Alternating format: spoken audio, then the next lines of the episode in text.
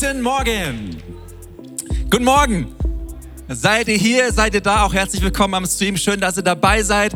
Heute ist Taufsonntag. Die Band hat immer noch Lust zu spielen und das ist auch richtig cool. Gebt ihnen auch mal einen dicken Applaus. So viel Motivation. Hammer. Wir haben Taufsonntag heute und es ist fest, oder?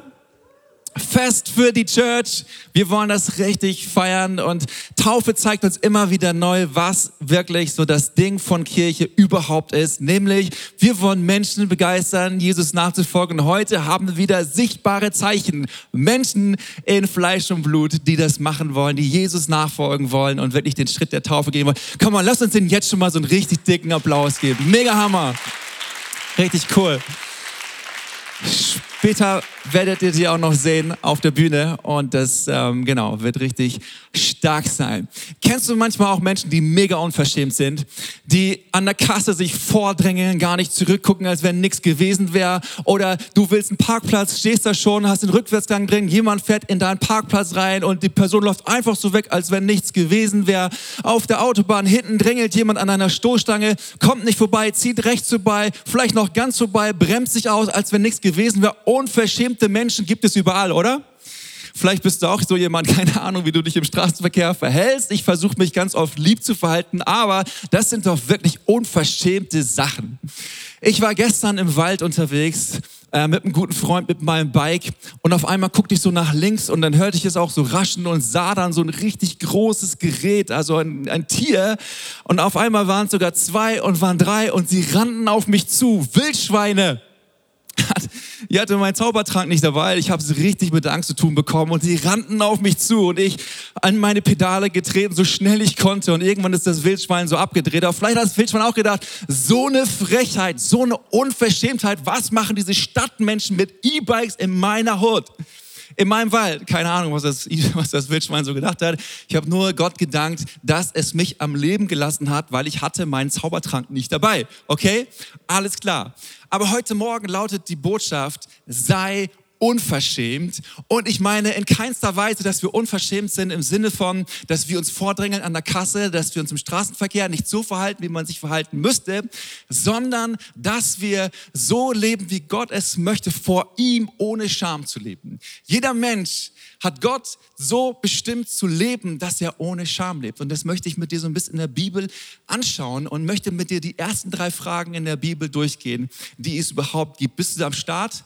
Die zu, zu sehen, was Gott sagt in der Bibel über dieses Thema. Lass uns mal lesen 1. Mose 2, Vers 7, ein bisschen Text bis Kapitel 3, aber wir sind hier in der Kirche, da liest man die Bibel, okay? Alles klar? Da heißt es, da bildete der Herr Gott den Menschen aus Staub vom Erdboden und hauchte in seine Nase Atem des Lebens, so wurde der Mensch eine lebendige Seele. Da ließ der Herr Gott einen tiefen Schlaf auf den Menschen fallen, sodass er einschlief, und er nahm eine von seinen Rippen und verschloss ihre Stelle mit Fleisch, und der Herr baute die Rippe, die er von Menschen genommen hatte, zu einer Frau und er brachte sie zum Menschen. Und sie waren beide nackt, der Mensch und seine Frau, und sie schämten sich nicht. Und die Schlange war listiger als alle Tiere des Feldes, die der Herr Gott gemacht hatte. Und sie sprach zu der Frau, hat Gott wirklich gesagt, von allen Bäumen des Gartens dürft ihr nicht essen. Da sagte die Frau zur Schlange, von den Früchten der Bäume des Gartens essen wir, aber von den Früchten des Baumes, der in der Mitte des Gartens steht, hat Gott gesagt, ihr sollt nicht davon essen und sollt sie nicht berühren, damit ihr nicht sterbt. Da sagte die Schlange zur Frau, keineswegs werdet ihr sterben, sondern Gott weiß, dass an dem Tag, da ihr davon esst, eure Augen aufgetan werden und ihr sein werdet wie Gott, erkennend Gutes und Böses. Und die Frau sah, dass der Baum gut zur Nahrung und dass er eine Lust für die Augen und dass der Baum begehrenswert war, Einsicht zu geben. Und sie nahm von seiner Frucht und aß. Und sie gab auch ihrem Mann bei ihr und er aß. Da wurden beide Augen aufgetan und sie erkannten, dass sie nackt waren und sie hefteten Feigenblätter zusammen und machten sich Schutz und sie hörten die Stimme des Herrn Gottes, der im Garten wandelte bei der Kühle des Tages. Da versteckten sie sich der Mensch und seine Frau vor dem Angesicht des Herrn Gottes mitten zwischen den Bäumen des Gartens. Und der Herr Gott rief den Menschen und sprach zu ihm, wo bist du? Da sagt er, ich hörte deine Stimme im Garten und ich fürchtete mich, weil ich nackt bin und ich versteckte mich und er sprach, wer hat dir erzählt, dass du nackt bist? Hast du etwa von dem Baum gegessen, von dem ich dir geboten habe, du sollst nicht davon essen? Da sagte der Mensch, die Frau, die du mir zur Seite gegeben hast, sie gab mir von dem Baum und ich aß. Und der Herr Gott sprach zur Frau, was hast du getan? Und die Frau sagte, die Schlange hat mich getäuscht, dass ich aß. So viel mal für heute. Wenn du so gedacht hast, so Bashing, Mobbing, so die Schuld nicht anerkennen, anderen sind immer schuld, ist ein Zeitphänomen von Twitter, von Instagram, von Facebook. Lies die Bibel, da wirst du sehen, wie das schon damals war. Adam hat gesagt, ich bin doch nicht schuld, die Frau ist schuld. Die Frau hat gesagt, ich bin doch nicht schuld, die Schlange ist schuld. Und die Schlange konnte jetzt da noch nicht reden, hätte wahrscheinlich auch gesagt, ich bin doch nicht schuld, sondern wer hat mich denn geschaffen? Und es ist immer dieser gleiche Kreislauf, oder? Wer denn die Schuld hat. Aber es ist nicht mein Thema. Ich möchte darauf hinaus, wie Gott die Menschen ursprünglich geschaffen hat. Gott hat den Menschen geschaffen, wunderbar, herrlich und kreativ.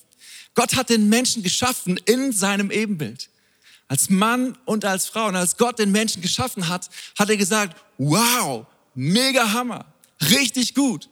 Wenn du, wenn du wissen möchtest, wie Gott ist, wie, wie Gott aussehen mag, dann, dann schau dir Menschen an. Wir sind nach seinem Bilde geschaffen.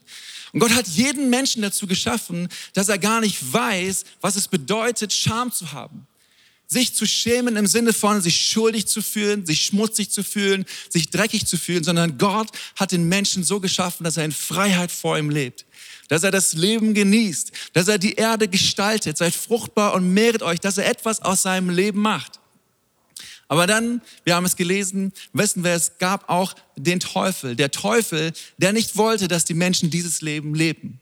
Der Teufel, der in dieser Form der Schlange anfängt, mit den Menschen zu sprechen und abzielt nur auf eine Sache, und zwar, dass Menschen wegschauen von dem, wer sie sind, wer sie gemacht hat, wegschauen von ihrer Identität, was Gott ihnen zugedacht hat zu sein und hinschauen auf andere Dinge und hinschauen auf die Dinge, die vielleicht nicht so sind, vielleicht wie sie auch noch mal sein könnten.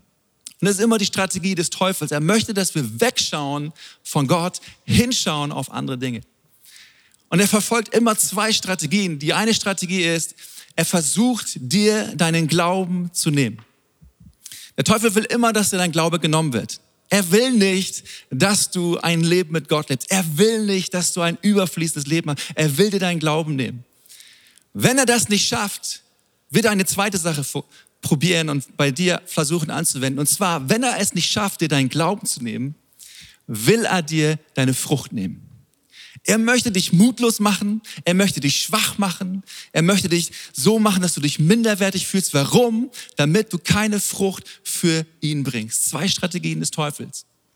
Und wir haben es hier gelesen, Vers 25, wo stand, sie waren beide nackt, der Mensch und seine Frau, und sie schämten sich nicht.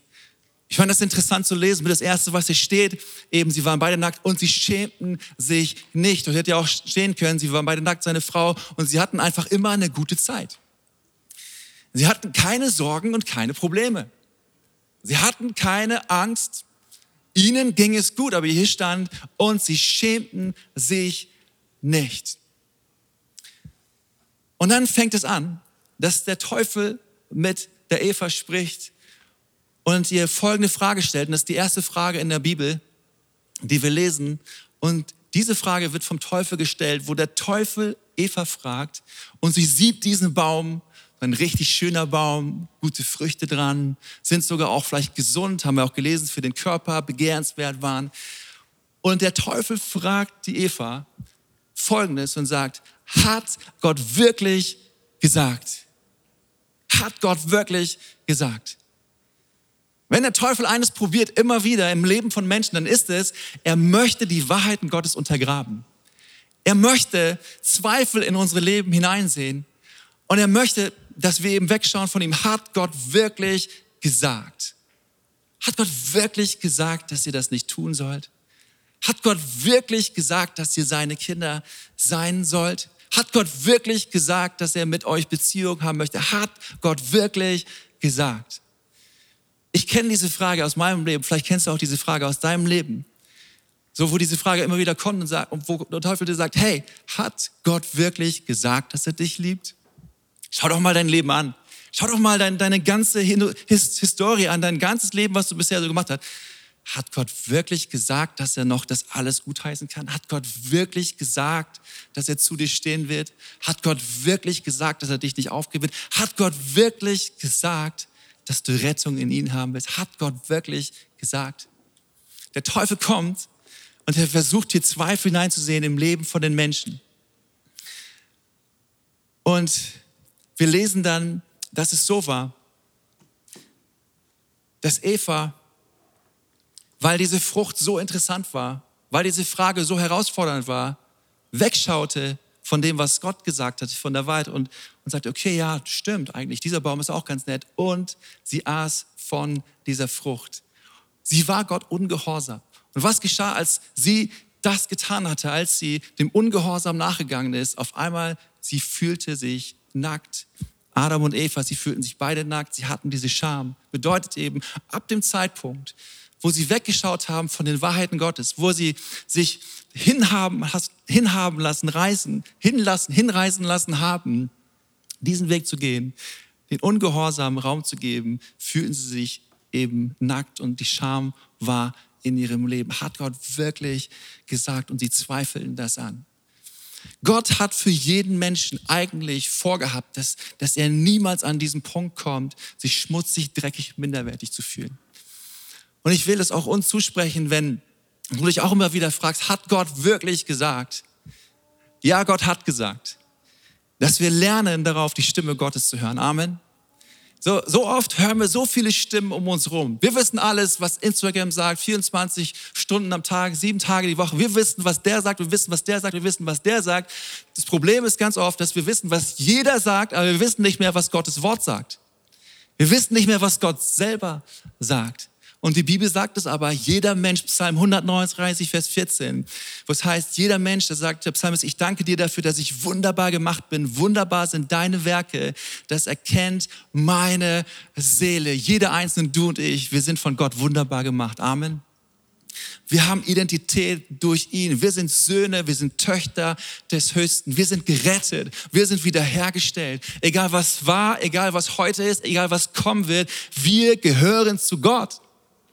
Gott hat es gesagt und wir schauen auf diese Wahrheit. Und das will ich auch jedem zusprechen, der sich heute taufen lässt, richtig stark, dass ihr heute am Start seid. Egal welcher Punkt in eurem Leben kommen wird, Gott hat gesagt, dass er euch liebt. Gott hat gesagt, dass er für euch sein wird. Gott hat gesagt, dass er jeden Tag euch niemals verlassen wird. Gott hat gesagt, dass ihr ihm gehört. Ihr seid Kinder und ihr seid Söhne und Töchter des Höchsten. Gott hat es wirklich gesagt.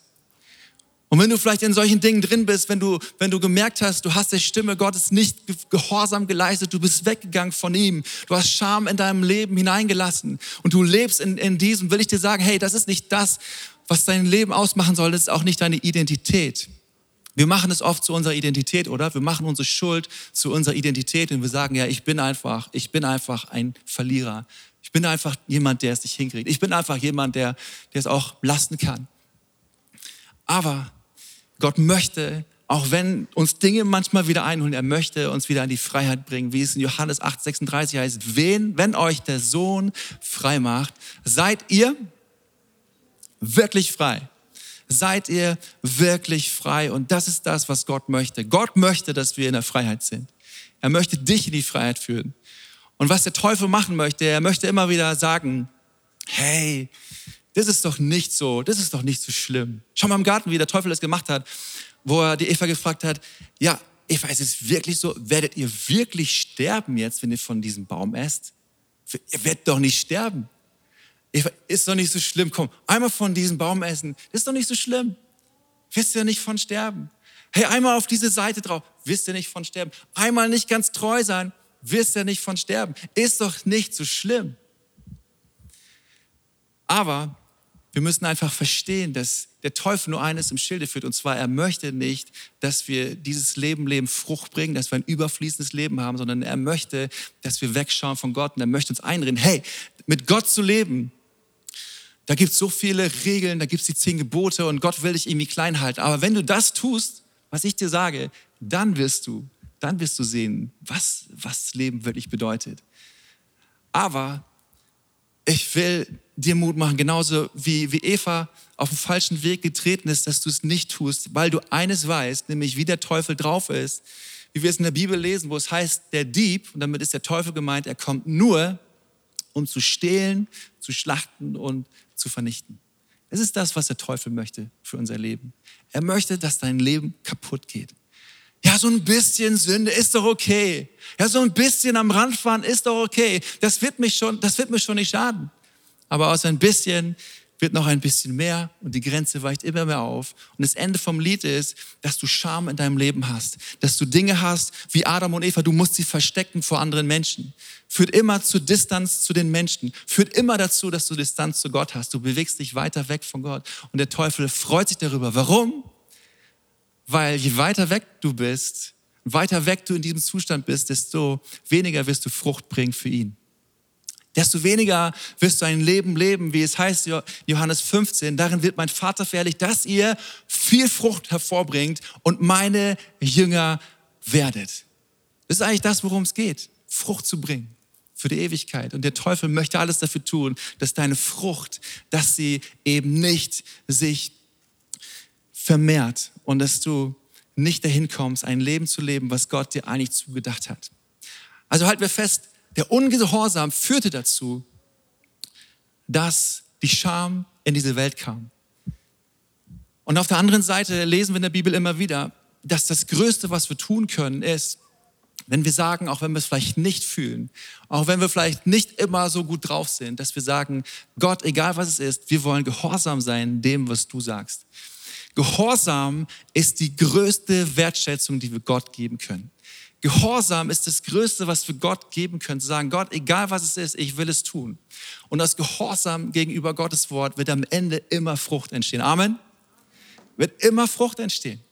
Deswegen will ich dich einladen zu sagen, egal in welcher Situation es ist, ich will nicht auf Lügen hören, sondern ich will mich mit der Wahrheit beschäftigen und ich will so ein Leben leben, wie Gott es mir zugedacht hat. Eben ein Leben, das ich Frucht bringen kann für die Ewigkeit und Gott wirklich ehren kann. Zweite Frage, die wir in der Bibel dann lesen. Und zwar haben Adam und Eva gesündigt und sie hatten auf einmal diese Scham in ihrem Leben. Sie schämten sich und sie machten sich Feigenblätter, wir haben es gelesen. Und als Gott durch den Garten dann ging, haben sie sich vor ihm versteckt, weil sie Angst hatten, wie Gott darauf reagieren würde. Und Gott kommt in den Garten und er ruft, Mensch, wo bist du? Und glaubst du etwa, dass Gott nicht wusste, wo, wo die Menschen gerade in dem Moment waren? Es ist wie, als wenn du mit kleinen Kindern Verstecken spielst in deinem Haus und du kennst jedes Versteck.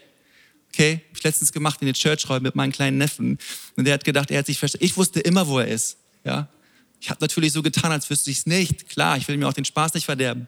Adam und Eva hatten aber keinen Spaß, weil sie versteckten sich aus Sorge davor, was Gott jetzt machen würde, weil sie hatten, sie wussten, wir haben gegen Gottes Wort verstoßen, wir haben gegen seine Gebote verstoßen. Und Gott rief sie, wo bist du? Wo bist du? Das ist vielleicht auch eine Frage, die Gott dir heute entgegenruft und sie sagt, hey, wo bist du? Scham führt dazu, dass wir uns verstecken.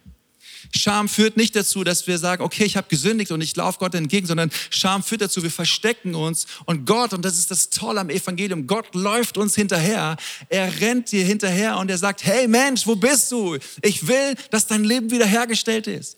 Und vielleicht versteckst du dich hinter deiner Karriere, vielleicht versteckst du dich hinter Beziehung, vielleicht versteckst du dich hinter deinem Geld, vielleicht versteckst du dich hinter, hinter deiner Position. Aber du weißt ganz genau, hey, mein Leben ist nicht in Ordnung. Vielleicht ruft Gott heute zu dir und sagt, hey, wo bist du? Warum versteckst du dich vor mir?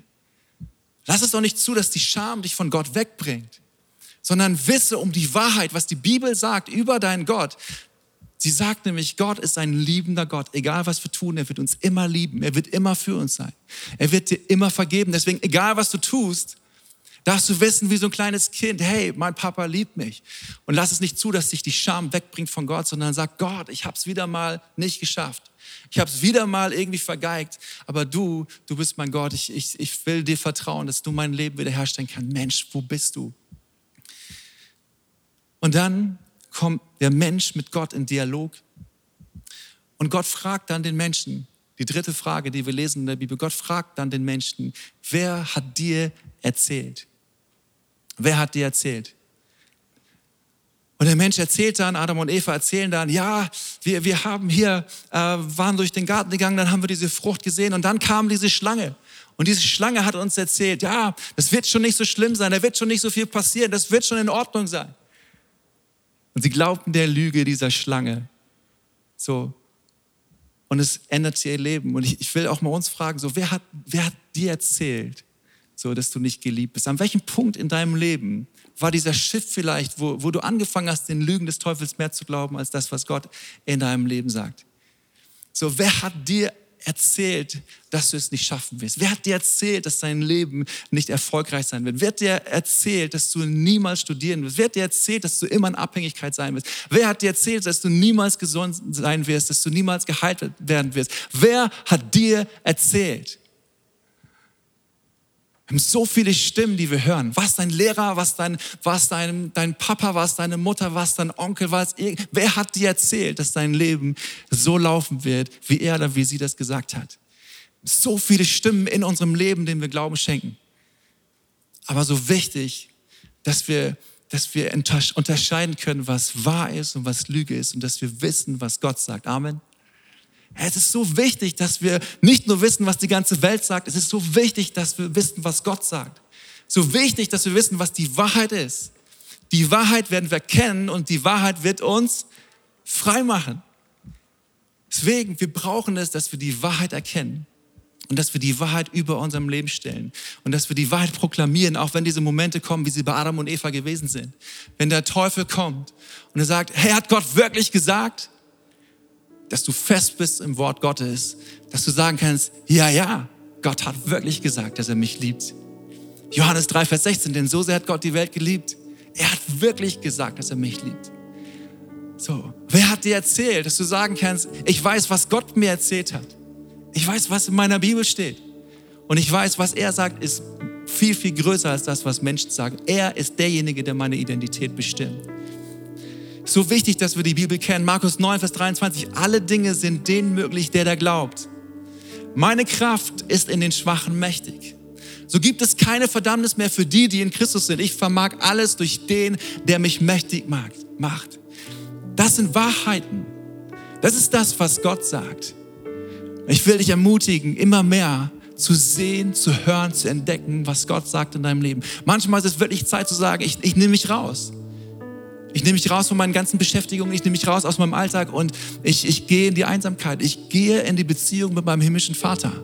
Ich erkenne neu, wer ich bin, was für eine Identität er mir zugedacht hat, dass ich wirklich geliebt bin, dass ich gerettet bin, wiederhergestellt bin, Sohn, Tochter des Höchsten bin, dass ich alles vermag durch den, der mich mächtig macht, dass es keine Verdammnis mehr gibt für mich, weil ich ihm gehöre. Wir müssen die Wahrheit kennen, Amen. Die Wahrheit wird euch frei machen. Jesus Christus ist die Wahrheit. Und deswegen will ich uns einladen, dass wir, dass wir es lernen, Gottes Wort, seine Stimme zu erkennen. Dass wir es lernen zu sagen, wir, wir beschäftigen uns mit dem Wort Gottes. Wir beschäftigen uns mit den Wahrheiten der Bibel. Und je mehr Wahrheit du in dein Leben hineinbringst, desto mehr wirst du die Lügen deines Lebens entlarven. So wichtig, dass wir das tun. Und ich möchte dich einladen dazu, dass du jemand bist und sagst, hey, ich will auf Gottes Stimme hören, mehr als auf meine eigene Stimme. Amen. Come on, let's go. Lass uns mal zusammen aufstehen. Und vielleicht können wir die Augen schließen.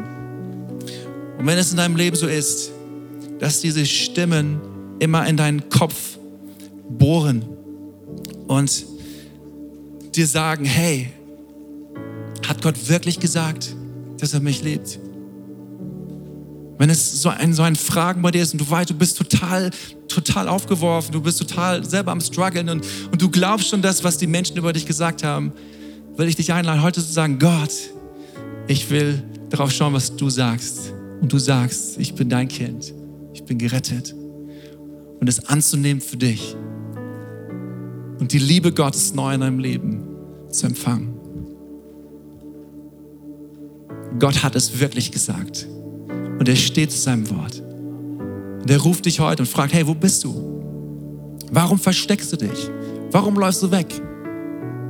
Ich bin hier, weil ich dir begegnen möchte. Glaube keiner anderen Stimme, sondern glaube meiner Stimme, denn das ist die Stimme der Ewigkeit.